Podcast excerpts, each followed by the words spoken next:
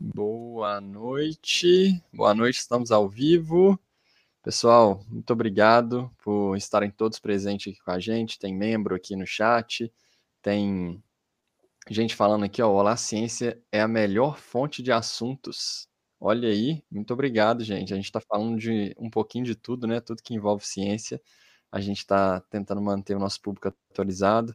Muito obrigado a todo mundo que está aqui hoje, mas é, esse sábado à noite a gente trocando essa ideia aqui, nós vamos conversar sobre a Conferência do Clima, que está em alta, né? Vários, vários locais, várias mídias, a gente vê informação sobre a COP26, mudanças climáticas, é um assunto que está movimentando bastante o jornalismo e as, as mídias de comunicação. E a gente vai agora para esse papo. A gente está com uma convidada muito especial aqui. Ela já, é, vocês já viram conteúdos dela, porque ela produz alguns conteúdos para o Ciência. Gente vai conversar um pouquinho mais. Lucas. Boa noite, Guilherme. Obrigado aí todo mundo que está online. Queria pedir desculpas aí pelo pequeno atraso que a gente teve, alguns probleminhas técnicos aqui, como de costume a gente tem sempre a tecnologia a nosso favor, mas também às vezes ela nos dá umas, uma, prega umas peças na gente. Obrigado então, pessoal. Obrigado a todos. Bom, queria é, agradecer primeiramente a Karina também, que está aí no, é, participando aí da nossa equipe do Olá Ciência, nos ajudando com os roteiros. Mas antes de tudo, vou apresentar para vocês quem é a Karina e por que, que a gente está falando desse tema tão importante. A Karina é mestre em Geografia e ela está fazendo doutorado em Climatologia. Então, é uma pessoa extremamente capacitada para falar sobre a COP26, que é a Conferência da ONU sobre Mudanças Climáticas, e a grande verdade é que essa área é muito nova para a gente aqui do Olá Ciência, né? Então, ter uma pessoa que é especialista nesse assunto, que pode falar um pouco mais, é muito importante para a gente debater esse tema. Hoje, o, os holofotes estão em cima da Covid-19, né? Não é à toa que a gente praticamente só falou disso esse ano, mas a gente não pode esquecer que o clima, ele também é muito importante. As mudanças climáticas estão aí e é por isso que a gente resolveu trazer essa série aqui para o canal. Então, queria agradecer demais a Karina, dar boa noite Karina, conta um pouquinho mais quem é você, o que, é que você faz, conta um pouquinho mais sobre como que você se interessou por essa área do clima, para depois a gente entender melhor o que, que é a COP26. Obrigado. Boa noite, Lucas. Boa noite, Gui. Boa noite a todo mundo que está assistindo. É, primeiro, eu queria agradecer o convite para estar aqui falando sobre isso com vocês. É, como o Lucas já bem me apresentou, eu sou mestre bacharel em Geografia pela Universidade Federal do Rio Grande do Sul atualmente estudante de doutorado na mesma universidade, e a minha pesquisa é em climatologia, com foco em eventos extremos e desastres, principalmente relacionados à chuva, tempestade, eventos hidrometeorológicos que a gente chama. É, eu me interessei em falar sobre isso porque os desastres, principalmente desse tipo, atingem muito o Brasil, são os que mais atingem o Brasil. Esse, esses eventos extremos, esses desastres relacionados a tempestades e altos índices pluviométricos. Como no mestrado eu não tinha tanto tempo para falar sobre todos os tipos de desastre, eu escolhi os principais, então, né? E até confirmei com a minha pesquisa de que eles realmente são maioria. A minha pesquisa foi centrada no estado do Rio Grande do Sul, é, de, do período de 2011 a 2018, e os desastres de origem hidrometeorológica foram responsáveis por 76% das ocorrências aqui no estado. É, acho que é muito importante é, a gente definir, já que a gente vai falar de COP, vai falar de mudanças climáticas, a gente falar de eventos extremos e desastres, que são coisas que nos afetam diretamente. Então, o desastre, ele, é, ele depende de um evento adverso ou um agente detonante, que no caso dos desastres chamados naturais, são fenômenos meteorológicos ou climáticos. Então, a gente precisa de um fenômeno meteorológico ou climático e a gente tem também as vulnerabilidades locais. Em conjunto, é, você vai, isso vai se, vai se resultar num desastre. O desastre se concretiza quando existe algum tipo de dano humano, ou material, ou ambiental, ou ambos, ou os três tipos. E uh, então era, eu acho muito importante falar sobre isso, porque como o agente detonante é um fenômeno meteorológico e a gente está aumentando a frequência desses eventos, que podem ser extremos, podem ser fenômenos severos, a gente aumenta também o risco do desastre acontecer. Mas é importante sempre ressaltar que a intensidade do desastre ela depende até mais da vulnerabilidade local, e por isso que os, as populações mais vulneráveis são as que mais sofrem com os desastres. Né? Com certeza. Então, é, e assim, concluindo assim, mais ou menos o que eu pesquisei, os resultados a que eu cheguei, é, eu cheguei à conclusão de que só no estado do Rio Grande do Sul, de 2011 a 2018, nós tivemos um prejuízo de cerca de 11 bilhões de reais, B de bola mesmo, é, somente relacionados a esse tipo de desastre hidrometeorológico. Então, se a gente for considerar que isso é só o Rio Grande do Sul e que é só um período de oito anos e que são só desastres hidrometeorológicos, estou excluindo todos os outros tipos, como de secas, de estiagens, então é muita coisa e nos faz pensar o quanto está sendo investido para prevenir e mitigar os desastres. Sim. Quanto que foi? Só, só repete, por favor, o valor. 11 bilhões de reais, valor Nossa. já corrigido pelo índice GPM. Uhum. Nossa, é muita coisa, né? Pensar que a gente. Eu, eu, trabalho com dengue e a gente gasta mais ou menos uns 2 bilhões de reais por ano no Brasil inteiro com a doença. Pensar que um desastre, né, causado por uma por uma mudança climática que está afetando ali esses desastres, aumentando a frequência disso ao longo do tempo, é muito preocupante. Tem um período para esse gasto, para chegar nesses 11 bilhões? É, é uma. É, é, foi de 2011 a 2018, esse foi o total. Uhum. Só que ele não é Entendi. assim um valor muito estável, né? A gente teve uhum. o maior. Esse período, o ano que teve mais desastres danosos economicamente, foi 2015, que estava relacionado também a um evento de El Ninho, que favoreceu mais chuvas aqui no estado. Uhum. É, porque o El Ninho, né, ele favorece chuvas acima da média no Rio Grande do Sul. Então, isso contribuiu ainda mais para esse tipo de ocorrência.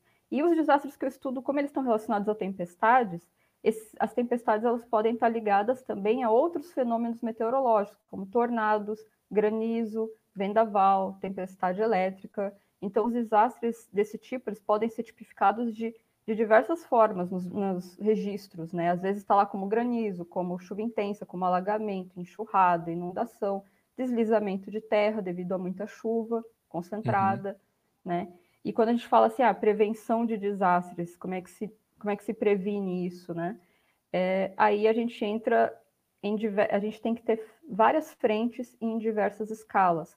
A gente tem que ter é, cobrado do poder público ações locais, e aí a gente envolve a esfera municipal para preparar nossas cidades para ter o um melhor escoamento de água para receber esses eventos, e aí inclui saneamento básico, coleta de lixo, despoluição dos corpos hídricos, tem que respeitar as áreas marginais dos corpos hídricos, porque elas são um fator essencial para quando a vazão aumenta. É, investimento para diminuir as desigualdades sociais e também investimento em pesquisa, porque quanto Sim. mais dados a gente tem, mais a gente consegue prever melhor esses, esse tipo de desastre e melhorar nosso sistema de alerta também.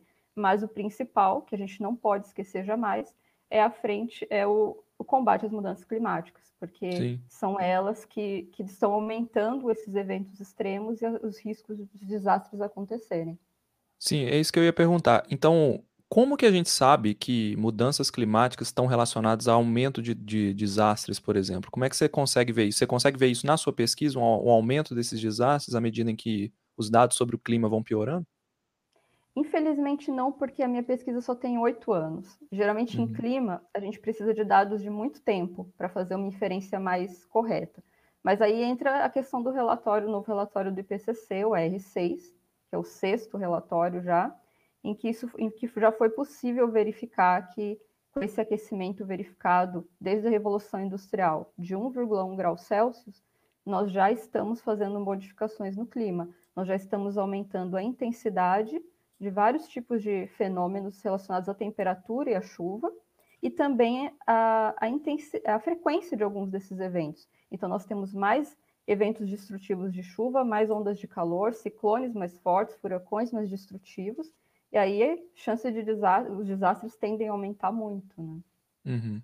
Karina, é, você citou aí El Ninho, né? E também tem Laninha, né? Se eu não me engano. São uhum. eventos que é, se complementam, entre aspas, não sei, eu não sei dizer exatamente, você pode explicar melhor. É, Mas tem uma pergunta. Tem uma pergunta aqui, rapidinho, tem uma pergunta do Epitácio que ele, ele fala El Ninho, Laninha são causas naturais ou têm o mesmo efeitos relativos ao dióxido de carbono e metano gerado pelos humanos? E aí você já emenda e expliquei o que, que seria o El Ninho e Laninha. É, o El Ninho e Laninha são fenômenos naturais, eles são cíclicos, é, a gente chama de El Ninho Oscilação Sul, ou ENOS, é, os dois, o El Ninho e a Laninha. e eles estão relacionados, o El Ninho, a um aquecimento a, a, a, acima do normal no Pacífico Equatorial e a Laninha, o resfriamento. Então, existe uma hum. mudança de padrão de circulação atmosférica que vai fazer com que fique como se fosse uma piscina de água quente naquela região. E aí, quando, ela, quando essa temperatura da superfície do mar está mais quente que o normal, é caracterizado o El Ninho. Só que como a atmosfera e o oceano estão é, intimamente ligados, então existe é, mudanças nos padrões de circulação e isso afeta o mundo inteiro. Várias regiões do mundo são afetadas pelo El Ninho e pela Laninha. Aqui no Brasil, a gente tem é, mais afetado na região norte, nordeste e sul. Na região norte nordeste, a gente tem é, menos chuvas com El Ninho e a região sul mais chuvas. E aí com a Laninha inverte a norte e nordeste vão ter menos chuvas e os, é, mais chuvas e o sul menos chuvas. Então, quando tem El Ninho e Laninha, a gente já sabe é, em algumas regiões do Brasil que provavelmente vai ter chuvas acima da média ou abaixo da média. E a região centro-oeste e sudeste se encaixam numa região de transição. Então, elas podem ser afetadas também, mas vai depender da intensidade do evento e de outros fatores atmosféricos para a gente saber como essas regiões vão ser afetadas. Mas, por exemplo, agora a crise hídrica estão relacionando a laninha, mas a gente sabe que não é só a laninha. A laninha é uma pequena contribuição apenas. Legal. É bem interessante, porque a gente escuta muito, né? Tem muitos anos que a gente escuta El Ninho, Laninha. É legal uhum. entender um pouco, um pouco mais sobre isso. É, eu estava falando aqui, estava mutado. É, não, essa questão de, de entender como é que cada fenômeno acontece ao redor do planeta pode afetar um lugar que está muito longe e tudo mais. A Márcia também traz a questão dos vulcões aqui. A gente até estava discutindo isso, né, Karina, sobre quanto que é o impacto dos vulcões na, no clima ou não, né? Será que os vulcões esquentam ou esfriam o, o clima? Então a Márcia trouxe aqui. É esperado, por exemplo, que a erupção do vulcão nas Ilhas Canárias afete o clima? Trouxe a pergunta dela antes da gente começar a falar da COP, porque é interessante a gente mostrar como que é, tá o entendimento do público aqui, né, com essas questões um pouco mais abrangentes para a gente começar a entrar em algo que é mais político, né, que é a COP26. Então vamos, uhum. vamos tentar responder o máximo de perguntas aqui no início e depois a gente passa para o tema da, da conferência. É, é, grandes erupções, elas têm sim um efeito no clima. A princípio, as erupções vulcânicas elas soltam na atmosfera dióxido de carbono, que é um gás de efeito estufa. Né? É, o efeito estufa, é, eu vou fazer um resumo rápido, é, é o que possibilita a vida na Terra. Né? Nós temos é, nossa. É graças a isso que não, ne, o parte do calor do Sol que a gente recebe do Sol fica retido aqui, isso possibilita a vida. Senão iria tudo embora e a gente não, tem, não teria uma temperatura ideal para o surgimento da vida. Mas os gases do efeito estufa que nós estamos emitindo, eles potencializam e muito o efeito estufa, para além do seu natural. E a gente está deixando muito, isso está fazendo com que mais calor fique retido aqui dentro, mais do que deveria. E nós estamos aquecendo a média da temperatura do planeta. Uh, então, os, os, vulcões, eles emitem dióxido de carbono, que é um gás de efeito estufa. Então, isso acaba contribuindo em algum grau para o aquecimento. Mas eles emitem também outras substâncias, aerossóis, particulados, que fazem o, o efeito contrário, do resfriamento, porque eles vão é, impossibilitar que é, impedir um pouco da entrada da luz, da luz do Sol. Eles vão ali para uma camada mais alta da atmosfera e fazem isso por um tempo. Então, quando a gente analisa dados de paleoclimatologia, que são dados assim, é a história do clima na Terra. Paleoclimatologia estuda isso. A gente vê que grandes erupções vulcânicas tiveram um efeito de resfriamento no planeta, porque soltaram muito desse material particulado é, na estratosfera. Então, é, geralmente as grandes erupções acabam resfriando o planeta por um tempo, até que essa, essas partículas é, saiam dali, mas elas também emitem gás carbônico, que é um que vai contribuir para um aquecimento, mas aí é mais talvez a longo prazo, né? E a uhum. gente, mas a gente sabe que não são os vulcões que estão aquecendo o planeta. É, a gente emite, os vulcões eles, eles estão sendo sempre monitorados, e nós sabemos quanto está sendo emitido de dióxido de carbono pelos vulcões e quanto a humanidade está emitindo. E nós emitimos mais de 100 vezes mais. É, o, que ele, o que os vulcões emitem é, não tem ligação com o nosso atual aquecimento. Uhum. E essa questão do vulcão das Ilhas Canárias também é uma pequena erupção, né? A gente está falando de grandes erupções aí, são, sei lá, o vulcão de Yellowstone, é, Krakatoa, essas são grandes erupções, né? O vulcão das Ilhas Canárias é uma erupção qualquer, uma erupção normal, ela também é grande. Olha, é, é, é difícil dizer ainda, porque a gente vai ter que verificar depois como é, qual vai ser o resultado. Mas uhum. a princípio eu não acho que vai ter. Eu não sou especialista nessa área de vulcões, mas pelas notícias que eu li, uh, não acho que vai ter grande impacto, não, no nosso clima. Uhum. Ó, já teve duas perguntas aqui de polos magnéticos. Depois eu vou falar sobre isso. A Karina, a gente está preparando aqui alguns roteiros sobre isso. Depois a gente fala sobre isso. Mas eu vou deixar isso para o final, tá, gente? Vamos passar aqui para o tema da COP, beleza? A COP 26.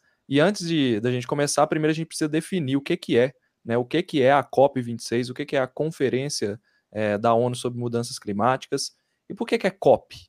O que, que significa, né? É, o pessoal fica confuso aí. O que, que é? Karina, explica pra gente, então, o que está acontecendo no planeta hoje? Na verdade, acabou, Bom, né? Acabou ontem. É, na verdade, acabou hoje. É, teve um atraso. A COP é a Conferência das Partes, é a sigla para a Conferência das Partes que são reuniões onde os líderes mundiais se encontram para definir seus compromissos eh, nas políticas ambientais e climáticas. Então, a primeira eh, a COP, ela, a primeira COP aconteceu em 1995, COP 1 foi em Berlim, e a partir disso, anualmente, todo ano nós temos uma COP para falar dos avanços, das metas, dos compromissos. Então, essa é, uma, é um evento que ele está sob a égide, a égide da ONU, né? E, uhum. e, é muito importante o comparecimento de todos os líderes mundiais, porque o clima é um assunto que envolve a todos, né? Então, a cada COP, nós vamos vendo os avanços ou uh, os não avanços das nossas políticas, das nossas metas. E agora a COP26 aconteceu esse ano, era para ter acontecido ano passado, na verdade, por, mas teve a questão da pandemia, foi adiada. Então, tivemos um ano a mais para nos preparar para essa COP, mas Bom, aí a gente vai falar sobre o que aconteceu nessa COP, uhum. então, né? Tem todo ano? É todo ano que tem? Ou todo no caso ano. da pandemia não teve, né? É, não, legal. Então é, a gente vai vendo o que, que vai sendo atualizado sobre o que, que os países fizeram, o que, que deveria ter sido feito, como que cada um pode se ajudar ali. Então, uma conferência extremamente importante, né? Não é algo tipo um congresso científico, vai ali a galera apresentar trabalho, é um negócio prático. Que eu tenho, o que eu entendi é isso. É isso, é algo. É é, porque assim, há muito mais tempo, há décadas já, a gente tem encontros, conferências é, mundiais com vários líderes que acontecem em países diferentes. E na Eco 92, que aconteceu em 1992 aqui no Rio de Janeiro, foi instituído que é, a Convenção Quadro das Nações Unidas para a Mudança do Clima, e aí entraram em vigor as COPs. Anualmente seria verificado então, o que cada um está fazendo, as suas NDCs, que são as metas, os compromissos de cada país, quando vocês virem assim, NDC, né? É, o compromisso de cada país, o que, que esse país está fazendo, o que, a que esse país se compromete a fazer para uhum. melhorar a nossa questão climática. E aí, desde 1995, a gente está tendo anualmente as COPs. Uhum. O Brasil participou dessa COP, é, porque eu, eu, vi que o presidente não estava lá, né? Mas ele uhum. participa. Então, o fato do presidente não estar lá não, não tira o Brasil da COP, porque tem outros uhum. é, agentes ali, né, participando também. Isso, a gente teve o ministro do Meio Ambiente presente, é, a gente teve toda uma delegação, o uhum. Bolsonaro não estava lá, mas é, é, alguns especialistas acham que isso até foi positivo para que eles tivessem um pouco mais de liberdade ali nas negociações, né? Hum. Então a meta, o Brasil, a meta brasileira antes era é, zerar o desmatamento ilegal até 2030, e agora o Brasil se comprometeu a fazer isso até 2028. Uma, uma melhora, uma pequena Melhorou. melhora de fato. Mas ainda é muito tempo, quase uma década de desmatamento ilegal é muito tempo. Até porque as Sim. nossas emissões, é, as emissões brasileiras, vêm principalmente do desmatamento. Isso é até visto como uma, uma certa vantagem que o Brasil tem, porque a maioria dos países considerados desenvolvidos eles têm suas emissões ligadas ao setor de energia. Então, eles utilizaram, eles emitiram para se desenvolver, para trazer conforto, bem-estar à sua população e está relacionado diretamente à economia desses países. Já o Brasil não. É, o Brasil ele emite dióxido, ele é o quarto maior emissor histórico e a grande maioria das emissões são devidos ao desmatamento ilegal da Amazônia. Uhum. Então, uh, e essa, isso não está ligado ao nosso PIB. Então, para o Brasil, é um trabalho de realmente fazer valer a lei e zerar o desmatamento, e isso não está atrelado à nossa economia. Então, é um trabalho até mais fácil, considerando assim, nesse sentido, do que de outros que outros países terão. Karina, uma dúvida que acho que sempre surge, e é uma dúvida até minha também, é, o que, que significa zerar o desmatamento e qual a diferença aí entre desmatamento ilegal e desmatamento? Porque a gente consegue zerar o desmatamento ilegal sem zerar o desmatamento? É possível, não é? É, é, na verdade, qualquer desmatamento da Amazônia deveria ser considerado ilegal, né? Porque a Amazônia ela é importantíssima não só para o Brasil como para o mundo. A Amazônia ela tem um microclima próprio e graças à Amazônia nós temos cerca de 30% das nossas chuvas na região sul e sudeste, centro-oeste do Brasil, mais ou menos, né? Falando assim por cima porque a gente ela emite muito calor e umidade para a atmosfera e por causa da barreira da Cordilheira dos Andes, isso é desviado para o centro-sul do Brasil. Todos os famosos rios voadores, né? Uhum. É, então essa umidade vai abastecer todo o centro-sul do Brasil, Paraguai, Uruguai, parte da Argentina. Então a Amazônia é essencial, né? Sem a Amazônia a gente vai ter um regime hídrico completamente diferente. Isso já está acontecendo. Isso já é parte da nossa atual crise hídrica. Então, uh, qualquer desmatamento da Amazônia tem que ser ilegal. A Amazônia não pode ser desmatada. É, então, o objetivo brasileiro é esse: zerar completamente, apesar do uso da palavra ilegal, é, o que se espera é que seja totalmente zerado, que não se desmate mais a Amazônia. Então, a meta é 2028 agora. Entendi. Mas esse é, zerar significa acabar 100% ou existe uma compensação? Isso é uma coisa que eu acho que tem muita, eu também tenho muita dúvida sobre isso. É, porque, vamos lá, a gente tem que tirar, a gente precisa, por exemplo, de, um, de algum tipo de material da floresta, como, sei lá, eucalipto ou qualquer outra madeira ali, ou alguma, ou algum recurso. Você vai acabar desmatando para produzir esse recurso. Esse zerar é acabar completamente ou é compensar isso plantando em outro lugar? Como é que funciona? É, na verdade, é, uma crítica que se faz a alguns compromissos é que existe essa questão da compensação. Isso tanto uhum. é desmatamento quanto emissões. Né? O net zero, que a gente chama o, ou o zero líquido, é, ele não, é, não tem como a gente zerar completamente a emissão de dióxido de carbono com a tecnologia que nós temos no momento. Mesmo energias limpas, às vezes, emitem alguma coisa mas a questão é que teria que ser compensado para no, no final ficar um zero a zero. Então, o que for uhum. emitido, que tem que ser muito pouco, teria que ser compensado é, na forma de alguma tecnologia, de alguma forma você tem que retirar o que você emitiu da atmosfera.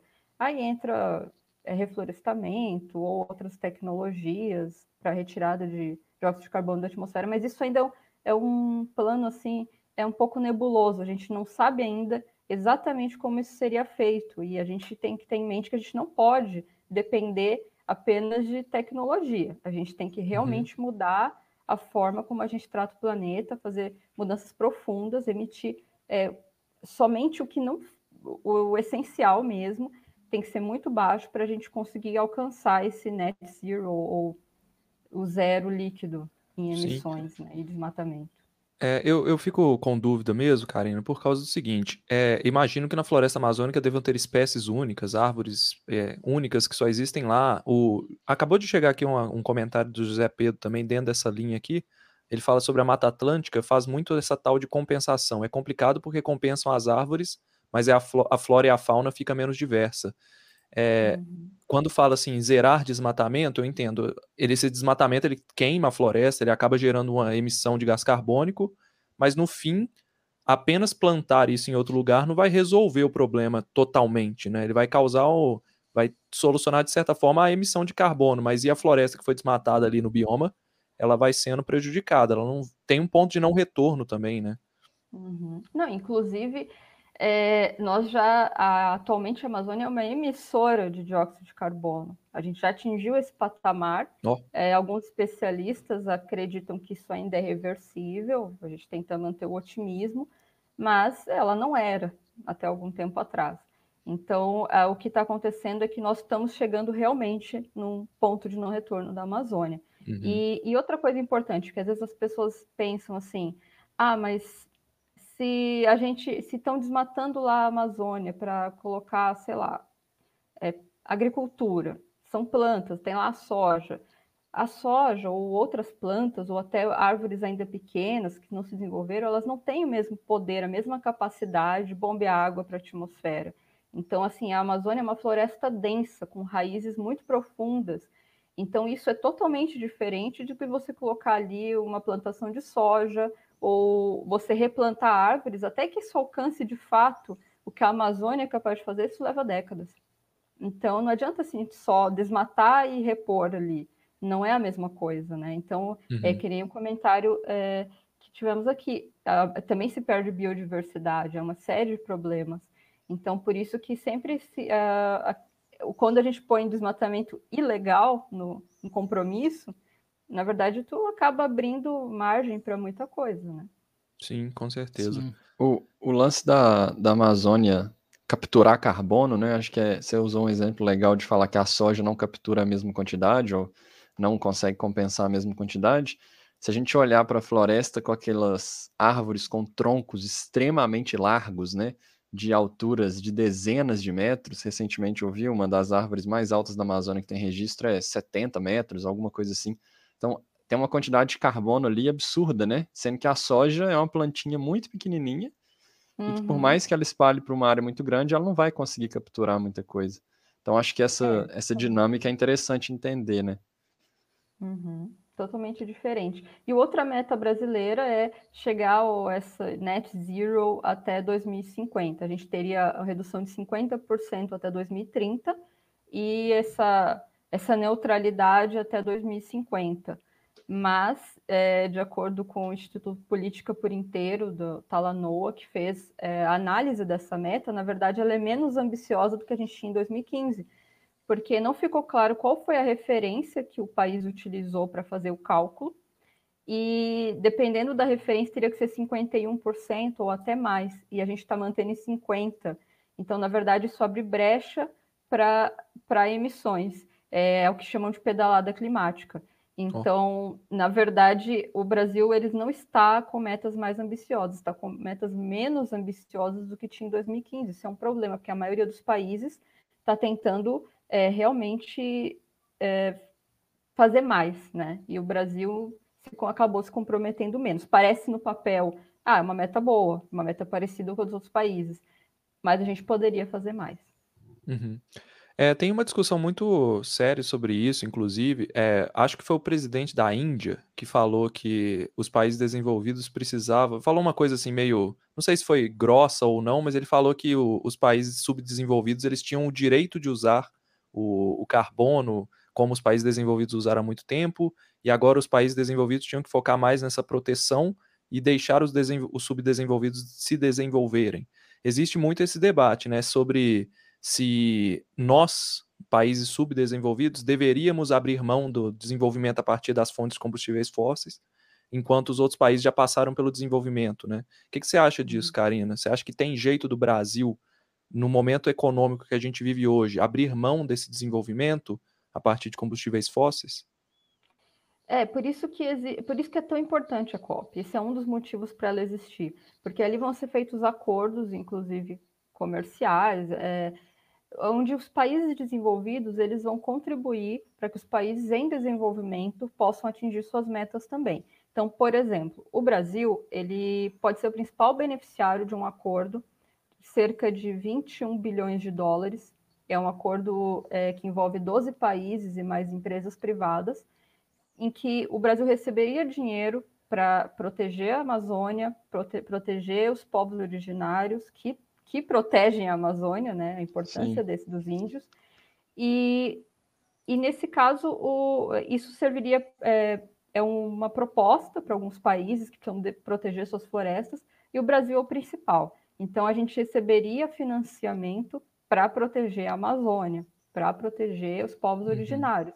Então, é, faz parte você estar presente nas COPs para poder ter esse é, se beneficiar desses acordos. Então, nós teríamos ajuda financeira e vários países é, em desenvolvimento também podem ter ajuda financeira. É assim que os países desenvolvidos têm que se comprometer, já que eles realmente são é, é, têm muito mais emissões históricas e atualmente também do que os países em desenvolvimento. Mas aí entra a questão do dinheiro. Eles têm que contribuir financeiramente e, e, até o Brasil ele assinou também um acordo para diminuir, mais de 100 países assinaram um acordo para diminuição da emissão de metano em até 30% até 2030. Isso também é muito importante. Apesar de ser o metano ser só o segundo vilão do aquecimento global, depois do dióxido de carbono, ele tem um efeito é, muito rápido. Ele dura só cerca de uma década na atmosfera. Então, quando a gente é, reduz a emissão de metano, a gente vê o resultado em uma década. A gente vê o resultado Legal. muito mais rápido. Então, isso é muito importante. O dióxido de carbono, não. Mesmo se a gente parar de emitir agora, a gente vai continuar aquecendo, porque é um efeito cumulativo, ele dura milhares de anos na atmosfera. Então, é muito mais complicado lidar com o dióxido de carbono. A gente tem que fazer as duas coisas ao mesmo tempo. O dióxido de carbono é o principal gás do efeito estufa e o metano é o segundo. Então, esse acordo o Brasil assinou. É, existia uma. O Brasil não estava muito querendo assinar, porque está ligado ao setor da agropecuária, o metano, né? A emissão pelo, pelo gado. Mas o Brasil foi convencido a assinar no sentido de que isso vai trazer mais oportunidades para acordos, mais oportunidades econômicas para o Brasil, porque os, os, outros países não vão querer é, importar a carne brasileira, por exemplo, se o Brasil não se mostrar comprometido com a questão ambiental e climática. Então, o Brasil acabou assinando e o importante agora é saber se o Brasil vai realmente cumprir com isso. Legal. Legal. É, você falou a questão do gado aí. É, tem alguma outra fonte de metano principal? A gente tem como referência é, a agropecuária e tem mais alguma outra? Só para A queima um de combustíveis fósseis também emite metano. também geral, emite né? metano. Indústria é, também, dependendo da situação. Gás natural, né? Pode, várias formas. Até às vezes, até saem novos estudos, às vezes, com formas que a gente ainda não sabia exatamente a quantidade. Mas o Brasil, o problema do Brasil é com a agropecuária nesse sentido, principalmente e mesmo. Pensando nesse, nesse, nessa questão aí da agropecuária e tal, eu vou uma pergunta que eu, que eu tenho assim, teve uma discussão no Twitter esses dias, inclusive, é, quem que é o quem que é pior? A indústria da carne, que a gente considera a agropecuária e todo o impacto do gado, ou os uhum. combustíveis fósseis? O que, que você pode falar para a gente sobre isso?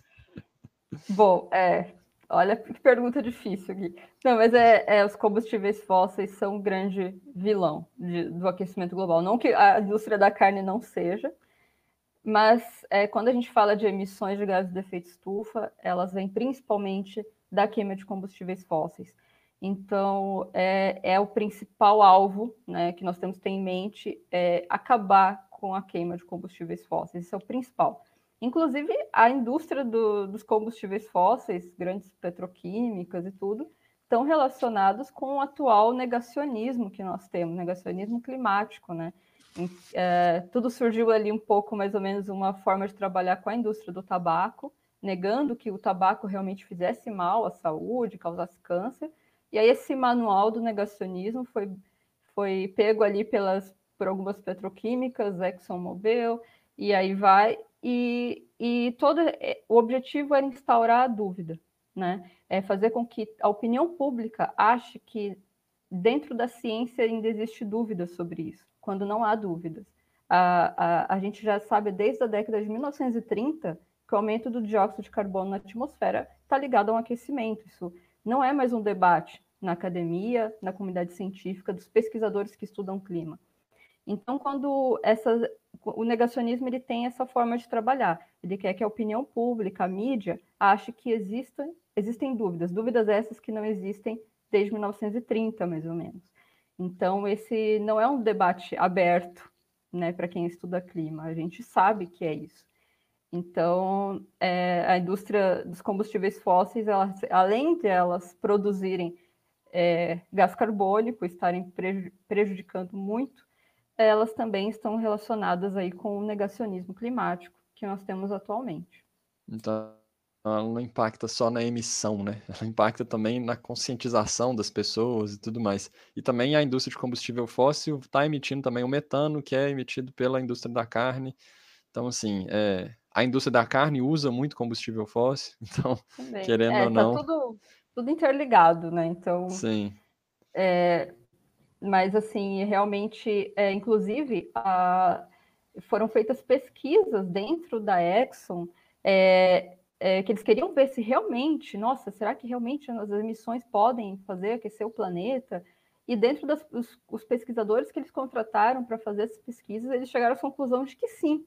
E foi feita uma carta aberta, uma carta aos dirigentes da empresa para que essa pesquisa fosse publicada, para que houvesse essa transparência. E a Exxon impediu a publicação desses estudos, dissuadiu todo todo uh, todo o projeto ali e aí começou essa campanha de negacionismo. Em vez de seguir o que a ciência estava dizendo, eles fizeram o contrário. Não, não vamos perder nossos lucros, então vamos iniciar aqui uma campanha com outras petroquímicas, outras poluidoras, para instaurar a dúvida no, na população e na mídia. A Exxon, no caso, é uma indústria de petróleo, né? É uma grande, gigantesca indústria uhum. dos Estados Unidos, né? De é tanto extração, refino, venda, né? Da, da área toda. Uhum. Tem bastante tempo isso, você falou, né? Não é algo recente, acho que é legal trazer. É na década ali Não, de 90, 80, 80, 70. É, se eu não me engano, 80 já tá, eles já sabiam. E aí isso vem sendo aprimorado, e aí entrou na questão política. Aí a gente teve Trump no poder. A gente tem é, muita gente que se beneficia do negacionismo climático, né? Os interesses uhum. são ideológicos, políticos e financeiros. Sim, exato. O, dentro desse tema ainda, o Aldo pergunta: na saudações, na pandemia vimos narrativas negacionistas sendo recicladas mesmo com o desenrolar dos acontecimentos. Será que veremos algo similar com o clima em uma escala de tempo maior? Cara, da minha, minha posição aqui, eu já acho que a, o negacionismo do clima ele é muito maior do que o que a gente viu na pandemia. É porque a gente não estava falando de clima muito. Agora, com o relatório do IPCC que saiu, a gente começou a ver de novo. O que, que você acha, Karina? Eu também acho que é maior, até porque ele já vem de mais tempo, ele envolve. É, ele está no mundo inteiro. A pandemia a gente viu em alguns locais, aqui no Brasil foi muito forte o negacionismo, né? Mas ainda bem que pelo menos é, a maioria das, das pessoas está disposta a se vacinar, né? apesar do, dos negacionismos e tudo. Mas a questão do negacionismo climático, a longo prazo, ela é terrível e ela está no mundo inteiro e inclui partidos, é, pessoas em vários partidos. O Biden mesmo, ele está com dificuldade de passar propostas mais ambiciosas por causa do Congresso, por, é, os republicanos e um congressista democrata. Então, até nos democratas tem existe alguém pelo, que está ali barrando leis melhores. Então, o negacionismo climático, ele infelizmente, ele está enraizado em muita coisa atualmente. Né? Até a, a e o negacionismo climático não é só assim, ah, não existe aquecimento global. Também está em negar a causa. Às vezes a pessoa admite que existe um, um aquecimento, mudanças climáticas, mas nega que a causa seja humana. E aí também uhum. é um tipo de negacionismo. Isso ficou bem claro agora com o, o, último o AR6, né, do IPCC, que é o, relato, é o relatório do primeiro grupo de análise. Como é que é que o, o nome específico eu não lembro. Mas então tem um, um relatório técnico escrito por vários especialistas, que é publicado de tempos em tempos, né? Pela maior autoridade do clima, que é o IPCC, é, e que dessa vez ele foi um pouco diferente, foi mais incisivo nessa questão da, da presença humana no aquecimento global e nas mudanças climáticas, né? Conta para a gente um pouquinho de o que, que é esse relatório e se ele realmente influenciou algumas decisões da COP. Depois a gente vai falar um pouco mais da COP de novo, tá? É, o, o IPCC ele, ele traz tudo que há de mais novo em evidências científicas na questão climática. Então, foram usados mais de 14 mil estudos, é, são centenas de autores, pesquisadores da área, especialistas na área, que pegaram tudo que tem de melhor, mais recente em estudos do clima e compilaram no AR6. É, e além disso, também houve revisores, então assim é um processo assim que leva anos e, e os, os, especialistas eles vão fazendo um rodízio. A cada relatório são novos especialistas. Então não existe assim, ah, esse especialista aqui está sempre lá, sempre vai dizer a mesma coisa. Não, isso é feito justamente para mostrar que é um processo totalmente transparente e, e correto, ético. Então, a, o R6 ele coloca ali para a gente um, um resumo do que, do que todas as pesquisas do clima estão dizendo e quais são as evidências que nós temos. E a gente já sabe, então, que a gente teve um aquecimento de 1,1 grau Celsius desde a Revolução Industrial. A maior parte disso provém das emissões de gases de efeito estufa pelo homem. Isso inclui dióxido de carbono, metano e outros gases, clorofluorcarbonetos, etc. E, e que através disso a gente já está causando mudanças climáticas. Nós já estamos vendo mudanças climáticas e algumas já são irreversíveis. Então, nós temos já um aumento de mais de 20 centímetros no nível do mar, e esse aumento vai continuar, mesmo a gente diminuindo emissões. É, nós temos o derretimento de calotas, é, geleiras ao redor do mundo, está contribuindo, inclusive, para o aumento do nível do mar. É, nós temos o aumento de, dos eventos extremos, de temperatura e precipitação, principalmente, e aí entra aquilo que eu tinha falado. Aumentando eventos extremos, aumenta a chance, aumenta o risco de desastres, que afetam a todos. Então, é, aumento de secas também, em locais que já sofrem com algum tipo de seca, pode ter uma piora nesse sentido. Então, é um total desequilíbrio do sistema atmosférico por causa desse aquecimento anormal. E a gente já consegue atribuir a parcela humana disso, né? É, uhum. Enquanto está aumentando os eventos extremos, a intensidade, a frequência, etc. Então, o R6 ele é muito importante para a tomada de decisão. Ele é um instrumento confiável. E o R6 ele basicamente confirma o que nós temos que fazer, que é seguir o Acordo de Paris, que foi estabelecido em 2015, entrou em vigor em 2016. Na, ele foi estabelecido ali na, ele foi criado na COP 21 em Paris. E a gente tem que seguir o Acordo de Paris. E alguns países estão com dificuldade. Na verdade, todos estão, né? A gente ainda não está num caminho. É, hoje foi até inclusive a gente tinha começado a falar, a COP era para ter sido encerrada ontem mas uhum. hoje eles ainda estavam fazendo o rascunho final, porque não tinham chegado a um consenso total. Porque a cada rascunho parece que está se tornando menos incisivo o texto. Isso é, é uma pena, realmente. Então. Mas eles tentaram manter ali que temos que nos manter abaixo de um grau e meio até o final do século, em vez de dois, porque de um e meio para dois é muita diferença. Cada tonelada de gás carbônico importa muito mas eles mudaram alguma coisa na linguagem ali para não desagradar ninguém. E um, um problema também que, que, ficou muito claro nessa cópia é que alguns países não estão se comprometendo como deveria. A China, que é o maior emissor total atualmente, ela não, não se comprometeu para 2050, sim para 2060. E a Índia para 2070, net uhum. zero. Uhum. Então, isso também é um grande problema, porque são grandes emissores, maiores emissores. Rússia também não, não se comprometeu muito. Então, Estados Unidos sim, mas a gente não depende só dos Estados Unidos, né? Tem que ser um acordo global, realmente. É, isso é um negócio sério mesmo. É... Me explica uma coisa. Tem um rascunho, então, todo mundo se. É, isso que eu queria entender, que não ficou muito claro para mim até agora. O pessoal recebe, então, é, vários grupos de estudo ali, eles entregam dados senta todo mundo e fala assim: olha, essas serão as metas e quem está assinando aqui comigo é isso? Chega no final e fala assim: ó, quem vai se comprometer com essa aqui?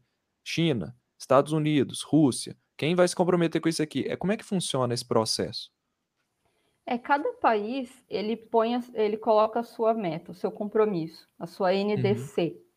E, e aí é feito, eles ali conversam para ver se está adequado, porque a gente tem que chegar na meta do Acordo de Paris, globalmente que é um uhum. grau e meio até o final do século. Só que nem todos os países se comprometem da mesma forma. E também não existe um método assim, além da COP, não existe um. É, ah, você vai sofrer sanções, é, uma verificação se os países estão cumprindo. É isso que eu ia perguntar. O que, é, que acontece se ele não cumprir?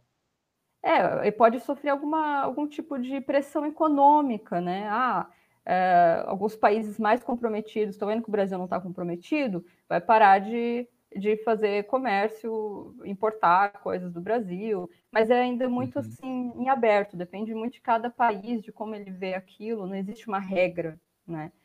Então, e, e na COP, é, no último dia, geralmente é feito o rascunho do o, o que chegou, qual foi a conclusão dessa COP. E eles não conseguiram fazer isso ontem, havia, havia muita divergência ainda. Então, hoje, eles estavam fazendo isso ainda. E eles mudaram, já, se não me engano, já três vezes, três rascunhos diferentes para o resumo, assim, mas ainda não, não, era, não era o que muitos esperavam, né? A, o resultado da COP, é, existe uma... Entre os especialistas muda muito a opinião, Existem os mais otimistas, os mais pessimistas. Eu estou ali no meio termo. Eu acho que ao menos está se dando mais visibilidade a isso, de fato. A gente já sabe qual é o problema, a gente já sabe uhum. o que tem uhum. que fazer. Isso está bem claro para todo mundo. É, não é mais dúvida, ninguém está discutindo se é, se não é, todo mundo sabe que é. Mas o problema é a velocidade de implementação desses planos, dessas metas. É, a gente tem é, a gente não sabe se todos os países realmente vão cumprir e com que velocidade isso vai ser cumprido. As metas para 2030 são muito importantes, porque, como a gente sabe, o dióxido de carbono é cumulativo. Então, se a gente não, não reduz pela metade até 2030, é mais dióxido de carbono está sendo emitido lá em 2040 e mais acumulando, e o problema se torna cada vez pior. Então, as metas para 2030 também são muito importantes. Né? Uhum, com certeza. É, Obrigado aqui, Ricardo, mandou um superchat para a gente. Que os negacionistas pensam das futuras gerações? Eu me faço a mesma pergunta todos os dias, para seja para saúde, para mudanças climáticas. É, obrigado, cara. Então o Brasil, ele, te... opa, cliquei errado aqui. O Brasil ele teve zerar desmatamento até 2028, anotei aqui, zerar emissões de carbono net zero, né, emissões zero compensadas até 2050 é a questão do metano eu não peguei exatamente, mas é zerar a emissão de metano tem um prazo? É, não. O, o acordo que o Brasil assinou, e é 100 países né? mais ou menos, reduzir em 30% até 2030. É uma coisa ah, tá. assim de para ver resultados mais rapidamente, né? Uhum. Saquei. Teve e, mais alguma coisa? Também o Brasil ele se comprometeu a esse 50%, é, diminuição de 50% nas emissões de carbono até 2030. Mas foi aquela questão da pedalada climática, porque uhum. era para ser mais do que isso. Se a gente considerar uma métrica ou outra, a gente tinha se comprometido, com que a gente tinha se comprometido em 2015, a gente deixou um espaço ali, devia ser 51, 53% e não 50%, porque Entendi. a métrica mudou. Então, agora o Brasil se compromete a 50% e, na verdade, está dando margem a, a mais emissões do que a gente tinha se comprometido antes. Acho que é, é legal, a gente está falando muito de meta, muito de data, muito de é, os números que os países estão se comprometendo, mas é legal a gente colocar isso de, em perspectiva, que essas metas, é, elas visam ali algum tipo de resultado, até mesmo para além do, da redução do, da quantidade de dióxido de carbono e tudo mais. Esse resultado pode ser um desenvolvimento é, de mais tecnologias, pode ser uma mudança de estilo de vida, então, o que, que você pode falar para a gente, Karina, nessa de maneira mais abrangente mesmo? O que que você vislumbra? Você até citou ali, você até falou mais cedo que você não, não é das otimistas nem das, das pessimistas, você está no meio termo. O que, que você vislumbra é, de maneira mais abrangente mesmo, da realidade? O que, que vai mudar na nossa realidade? O que, que você imagina que pode mudar na nossa realidade a partir dessas metas que foram definidas? Eu acho que, de forma geral, as pessoas estão mais preocupadas com o assunto, isso é bom. As pessoas estão mais dispostas a fazer mudanças no seu estilo de vida, o que também é bom. A gente sabe que nós não somos a principal fonte de emissões, o nosso estilo de vida, mas claro que tudo contribui, né? Inclusive, uhum. quando a gente demonstra estar mais preocupado com o assunto, os políticos prestam atenção, veem que isso é um assunto popular e começam a tratar isso com mais atenção mesmo. É, então, passa a fazer parte das metas políticas, quando a população se empenha nisso. Então, é, é muito importante que as pessoas falem sobre isso, que clima seja um assunto diário, é, que a gente fale com nossos amigos, nossos parentes, que a gente esteja por dentro do que está acontecendo. Fazer mudanças no nosso estilo de vida também, com certeza, ajuda muito. E principalmente cobrar de quem tem poder de decisão. E é, nessa COP a gente viu muitos grupos de ativistas, jovens, é, povos originários. Os jovens estão muito empenhados, isso é ótimo. É, mas, é, como diz uma amiga minha, Adriana Lippe, oceanógrafa, e que eu concordo, é, a gente não pode deixar todo esse peso para os mais jovens, porque não foi a geração deles que causou tudo isso, esse estrago. É ótimo que eles estejam participando, é, a gente tem que apoiar, eles vão ajudar muito, mas a gente não pode deixar tudo nas costas deles. Eu falo aqui como não jovem, como velho, me sinto já mais outra geração. Então, é, faz parte da minha, da minha carga também, né, da nossa geração, é fazer a nossa parte, porque é, não é justo deixar tudo em cima deles. Uhum, com certeza. O, o Rodrigo, obrigado, Rodrigo, mandou outro superchat aqui para a gente. COP discutiu mitigação de desastres e compensação a regiões que podem até, até desaparecer nas próximas décadas? Pergunta. Fantástico trabalho de vocês, parabéns, obrigado, cara. Teve outras discussões também, né? Teve o discurso Teve. do ministro de Tuvalu, né? Tuvalu, não sei. Isso. Foi muito bom porque colocou um impacto ali, né? Uh, tem várias, as principais, uh, os lugares que mais estão sofrendo com o aumento do nível do mar são ilhas, a princípio, né? Mas isso pode afetar milhões de pessoas daqui poucas décadas. Mas foi um discurso muito impactante porque mostrou, olha, olha só a situação, olha o que está acontecendo aqui. E, e, assim, eu achei fantástico, eu particularmente gostei muito. É, também, é, realmente, a mitigação de desastres, é, prevenção de desastres, isso também é falado, mas, assim, é, não sai muita coisa, assim, tanta coisa na mídia, quanto os acordos, de fato, as NDCs e os acordos financeiros, econômicos mesmo, isso geralmente tem bem mais espaço. Mas com certeza é discutido de tudo ali. É, eu, infelizmente, nunca fui a uma COP, nunca estive presencialmente numa COP, mas, assim, pela, pelo que eu converso com pessoas que já foram, ou até que estão lá, ou pelas notícias, a gente tem uma ideia. É, o... Deixa eu, tô tentando, isso, colocar a imagem para o pessoal ver, pessoal que não, não acompanhou essa imagem. Ficou tudo ela... branco.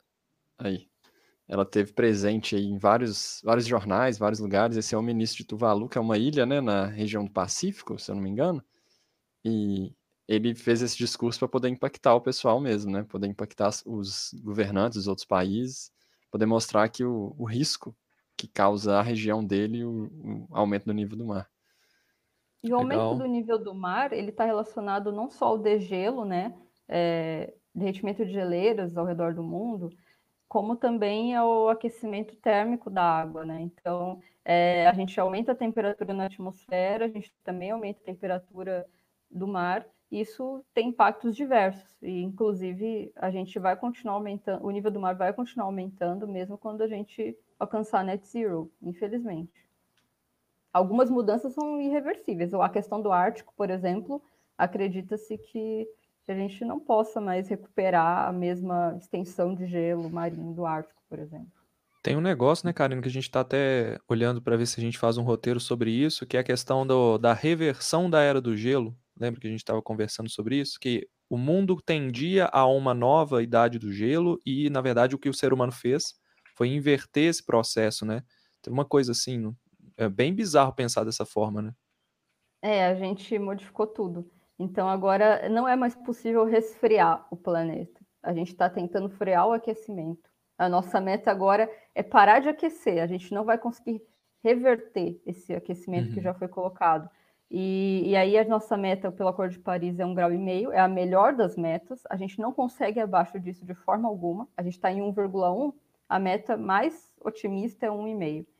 E só que pelos acordos, pelas metas dos países que a gente estava vendo até agora, a gente estaria ainda longe desse 1,5. Então, é, tem que se, a gente tem que ver se todos vão cumprir com suas metas.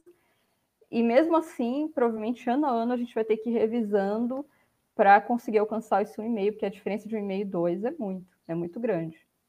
Uhum. Sim. Vera Pinheiro, muito obrigado. Mandou uma figurinha pra gente. Eu só não consigo ver ela. Não aparece na tela, mas a gente recebe aqui, tá bom? É, mas aparece, obrigado, no, aparece no chat, né, do YouTube. É, obrigado, Vera. Gente, a gente está aí com quase uma hora de live. Gostaria de pedir para todo mundo que está aqui deixar o like, viu? Quem não deixou, deixa eu ver quantos likes que a gente tem. É, cadê, cadê? Não sei, mas a gente precisa de pelo menos o quê? Uns 400 likes, gente? Até o, o, o final da live aqui. Quantos que a gente tem, gostei, Lucas? galera. 382, Chimenez. Nossa, não. Teve 8 dislikes. Olha que beleza. Furamos a bolha. Que... Maravilha. Assim como os nossos vídeos, né? Assim é, negacionista. Sempre tem, né?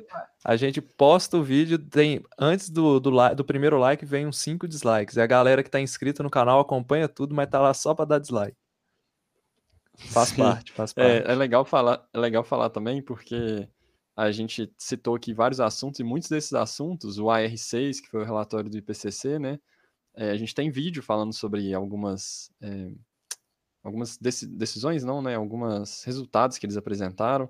Então, é legal é, procurar na La Ciência os vídeos sobre mudanças climáticas. A gente está publicando. Quantos vídeos que a gente já publicou? Foram três até agora? Três. Foram três. A gente está fazendo um por mês, né? É, a nossa capacidade de produção pode aumentar no futuro. Espero que aumente. Sim. O objetivo e a gente já está é... falando nesses três primeiros, a gente já está falando de eventos extremos, a gente já está falando de negacionismo climático, os principais, é, as principais mentiras utilizadas, a gente já está falando de é, evidências da atual mudança climática. Então, assim, Sim. se você tem interesse no assunto, procura aí os vídeos que tem bastante coisa mesmo. A gente se esforçou bastante para trazer um conteúdo de qualidade. Eu fico feliz de poder ter contribuído com o roteiro. Valeu, fico feliz demais de ter você. Muito bons os roteiros, é bem tranquilo de, de trabalhar ali em cima, vem muito cheio de informação do jeito que eu gosto. É, tem um quarto roteiro que a gente está preparando agora também, que é sobre os efeitos do ser humano nas mudanças climáticas. Esses quatro roteiros que a gente preparou são roteiros bem mais introdutórios, assim, para é, realmente mostrar para todo mundo, independente do nível de informação que você tem sobre o tema, para você se situar e se, se nivelar ali para entender o que vai vir pela frente, né? Depois a gente vai falar.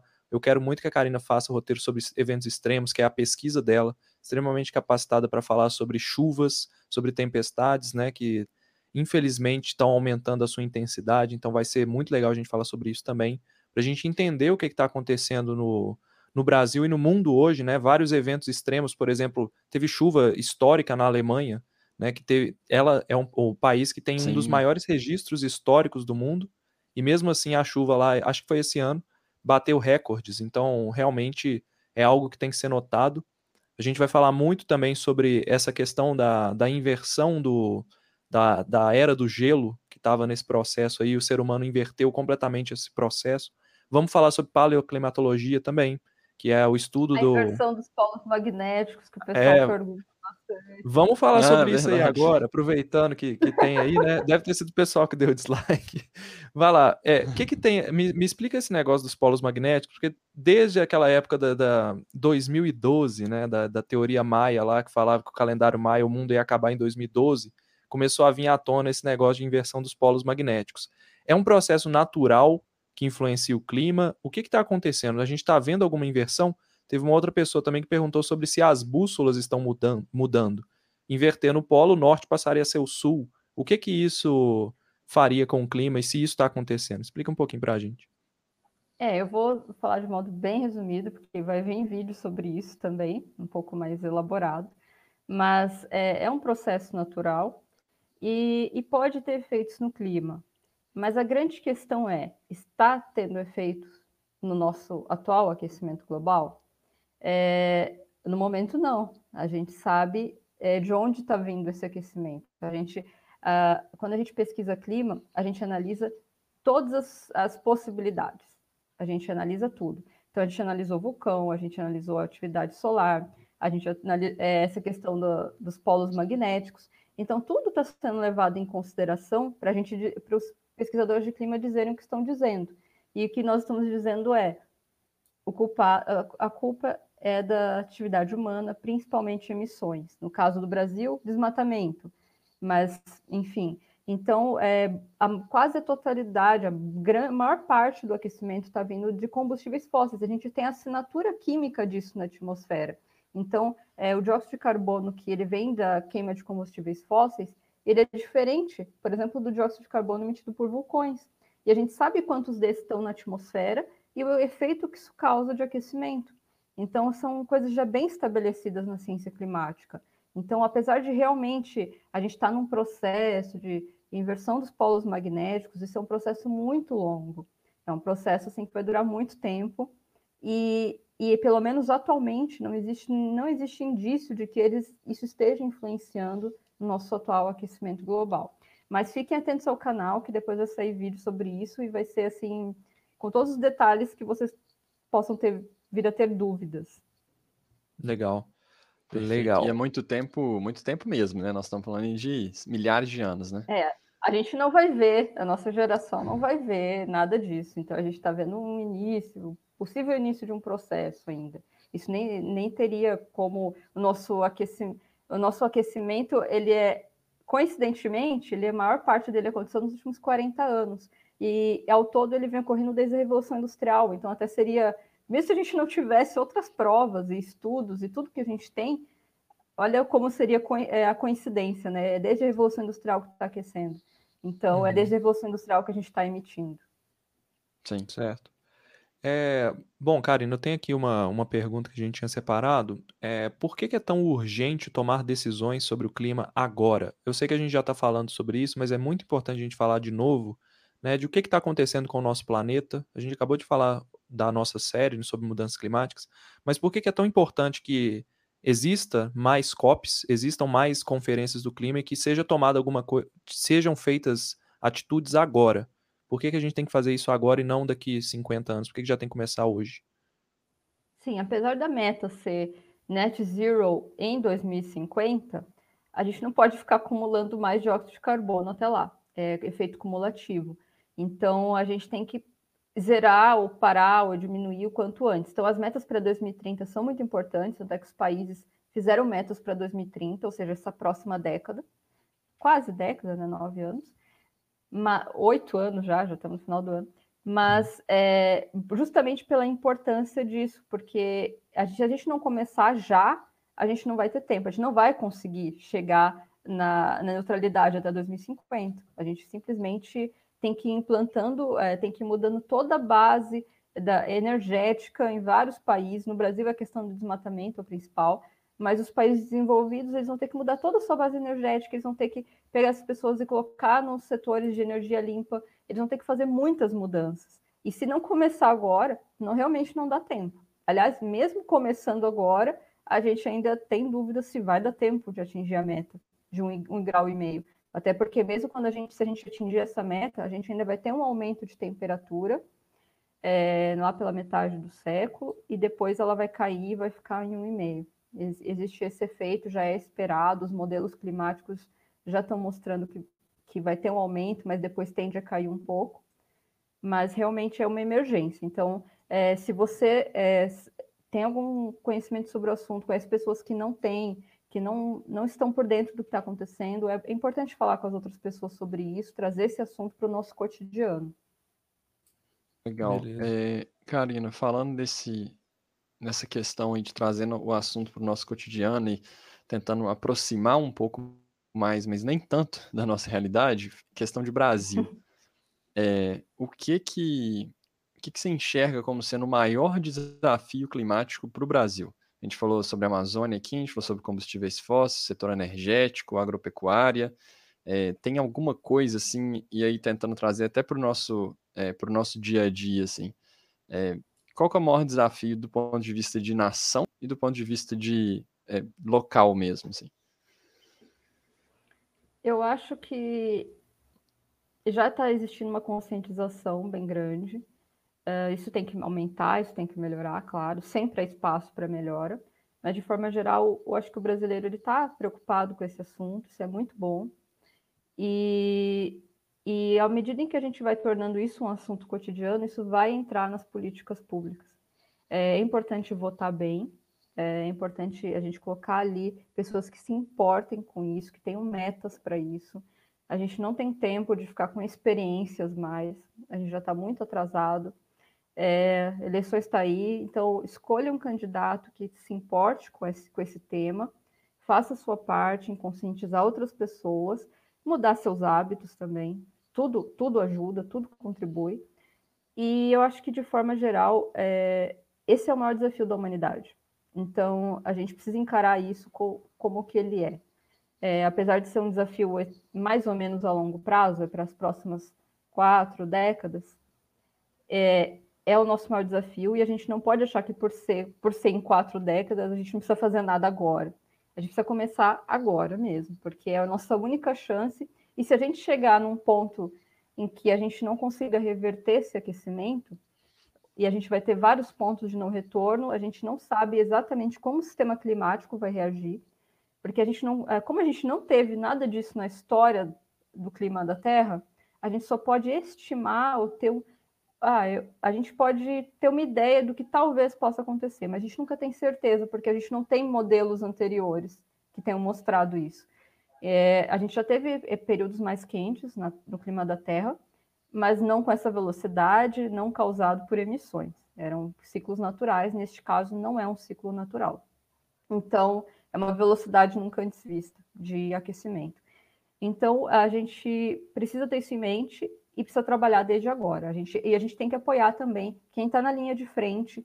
É, se você pode, se junte a ONGs, se junte a grupos.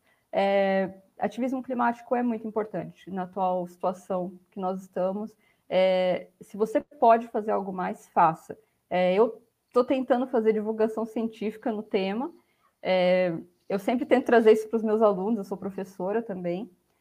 Mas é, quanto mais você puder fazer, melhor. Nunca, nunca faça menos, faça mais, faça tudo o que você puder e trate isso com a seriedade que merece. Inclusive, essa divulgação científica é muito boa. Quem quiser acompanhar o, a, o trabalho da Karina lá no Twitter, galera. Qual que é o seu Twitter, Karina? Passa para o pessoal aqui que eu vou colocar na tela. É arroba KarinimaX, é. não é? Isso, isso mesmo. Vou colocar aqui, pessoal. Quem quiser seguir a Karina lá no Twitter, arroba Mandar o link Mandar o link aí também, pessoal seguir. Inclusive foi lá no Twitter que eu descobri o trabalho dela, chamei é. ela para fazer uns roteiros aqui no Olá Ciência e estamos seguindo aí com essa série. E esse, esse é nosso ativismo climático aqui, né? Esse é o nosso a gente trabalho. Tá tentando, tá né? fazendo parte, a ciência está fazendo sua parte, porque é um canal é, de conteúdo científico que eu conheci no, na época da pandemia, é, acompanhei bastante, gosto muito, Acho que sempre teve um compromisso muito grande em trazer fatos científicos e fiquei bem feliz que tenham é, se importado em falar sobre esse assunto, porque não era o foco do canal, mas o fato de estarem falando sobre isso com certeza está ajudando muita gente. Então, é, parabéns aí para vocês, meninos, porque é, é, muito importante o que vocês estão fazendo. Obrigado, Karina. A gente Obrigado. acha que a, às vezes a gente acha que as pessoas já sabem dessas coisas, né? Que já sabem, ah, que o clima, não sei o quê, mas elas às vezes, o que eu mais sinto, assim, eu vejo alguns comentários dos nossos vídeos, né? O que eu mais sinto é que a gente está apresentando dados pela primeira vez para muita gente. Essas pessoas só ouviram falar e muitas vezes ouviram o lado errado da história, o lado que está falando que não tem aquecimento global e, e são convencidas por esse discurso romântico e tudo de que estão escondendo a verdade e tudo, e quando você mostra os dados vindos de fontes confiáveis, as pessoas falam, poxa, quer dizer então que o negócio é mais sério do que eu imaginava, então deixa eu ver aqui como que eu vou fazer da minha parte para poder mudar alguma coisa, ou como é que eu vou começar a me mover nesse sentido, né? Então acho que essa é a parte mais importante. E, e é importante gente... as pessoas saberem que existe um consenso né, científico. 97% Sim. dos especialistas da área é, é, é, sabem que existe o aquecimento global e que ele é causado pelo homem. Então, quando você vê alguém ou até algum especialista falando o contrário, saiba que esse especialista, ou enfim, essa pessoa, ela está baseada em, em 3%, né? E ela está baseada em estudos que já foram analisados, e nesses estudos contrários às mudanças climáticas de causa antropogênica, é, foram encontrados muitos erros metodológicos, é, cherry picking, que a gente chama, tipo, selecionar só o que importa, chegar para chegar no resultado que importa, e até erros físicos básicos. Então, é, infelizmente, o negacionismo está em todas as redes, ele está no WhatsApp, fake news, Twitter, está em todo lugar. Então, é muito fácil, às vezes, a pessoa ter acesso ao discurso negacionista. E é por isso que é importante o trabalho de divulgação científica, para chegar a todas essas pessoas e mostrar para elas, olha, não é bem assim. Todos os principais uhum. dados confiáveis do mundo mostram que existe o aquecimento global e que a causa é o homem. É a mesma coisa que a gente viu com os tratamentos aí para Covid, né? Os estudos saíam, a galera acreditava que funcionava, mas quando a gente ia analisar, a gente via que tinha erro de metodologia. Era pouco paciente, era só observação, não tinha validade alguma. Tinha erro na hora de selecionar, erro na interpretação de dados. Aí se trouxe aí os, de, os erros de física, né? Que a gente tem também no, no, no clima.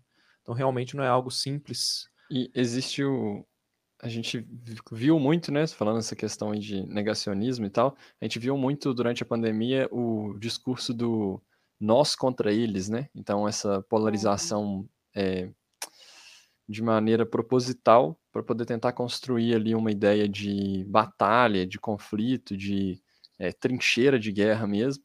Isso é feito hoje ainda, o pessoal que nós aqui recebemos apelidos dos negacionistas é, e somos é, criticados, fazem piadas, tem todo esse bullying, a galera tenta criar essa imagem de que nós estamos é, com interesses por trás e tudo mais.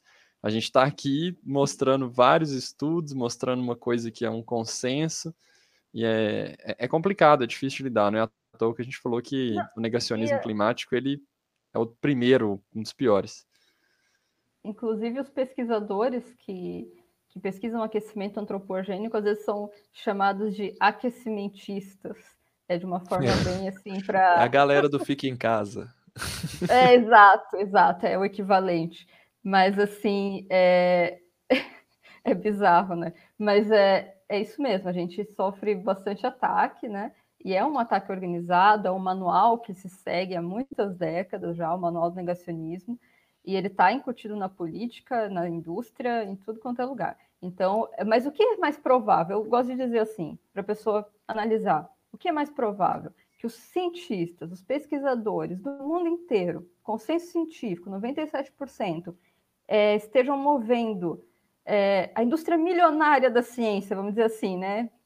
Até parece, uhum.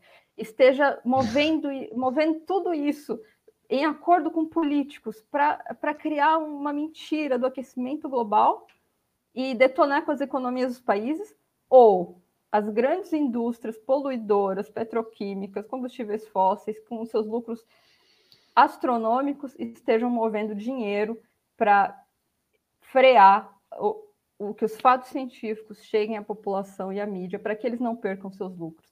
Então, assim, é até uma questão de bom senso, sabe? Não faz nenhum sentido achar que os, negacion... que os, que os cientistas têm um plano é, de conspiração, sabe?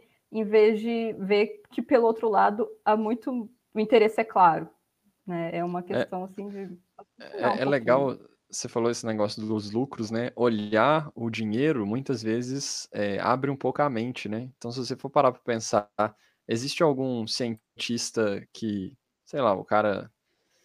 É, é, difícil falar assim também, né? Mas a maioria dos cientistas são pessoas trabalhadoras é, que estão ali no. trabalhando sua carga horária diária, indo para o laboratório, estudando e tudo mais e estão enfrentando muitas vezes grandes corporações. A gente não fala nem de uma empresa específica, né? a gente fala de um conglomerado. Então é, Nossa, é realmente tem que fazer é, tem que fazer esse equilíbrio aí. Cientista ganha pouco, cientista tem é, em vários países tem pouco incentivo no Brasil mesmo, as bolsas são escassas, o valor está defasado há anos e a gente está fazendo pesquisa assim porque a gente ama isso não é por dinheiro. Então, você não vai encontrar assim, um monte de cientista rico, milionário, isso não existe.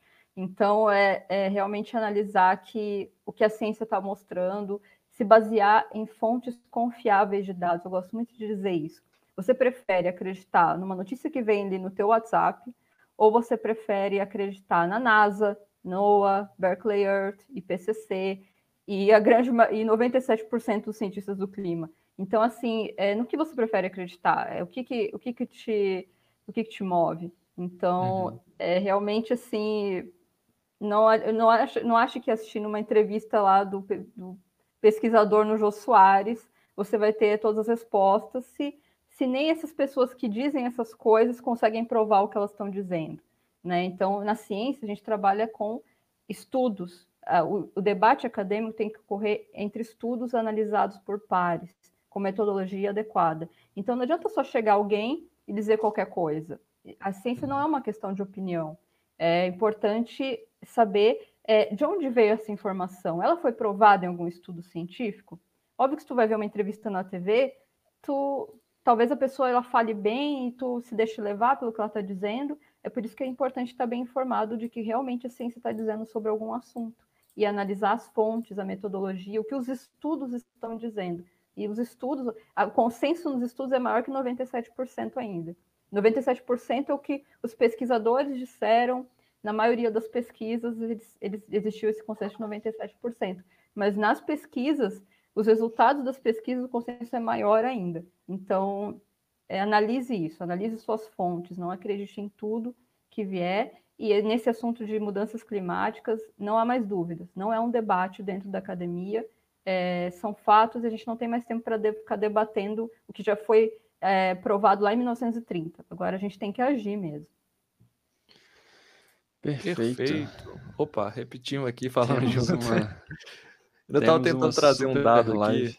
Ah. Tava tentando trazer um dado aqui porque é, a gente brinca e tudo, mas é porque existe uma parcela da população que acha que os cientistas eles têm poder para fazer o mal. Isso é uma questão de percepção pública da ciência. Uhum. Eu só não sei, eu não consegui pegar o número exato aqui para trazer, mas existe uma boa parcela da população que acredita que pelo fato do cientista ter conhecimento, ele teria ter acesso ao conhecimento e aos métodos para poder fazer experimentos e tudo, ele teria como fazer o mal, como fazer isso usando para o mal, né? Porque seria, por exemplo, para criar uma bomba nuclear, por exemplo. É, e eu acho que isso ainda impacta muito a percepção da, das pessoas para os cientistas. Acho que a gente está mudando isso nos últimos anos. É, o, é, a, igual o, o, Acho que foi o José Pedro que colocou aqui, né? Os cienti malditos cientistas enganando o mundo em troca de bolsas do CNPq.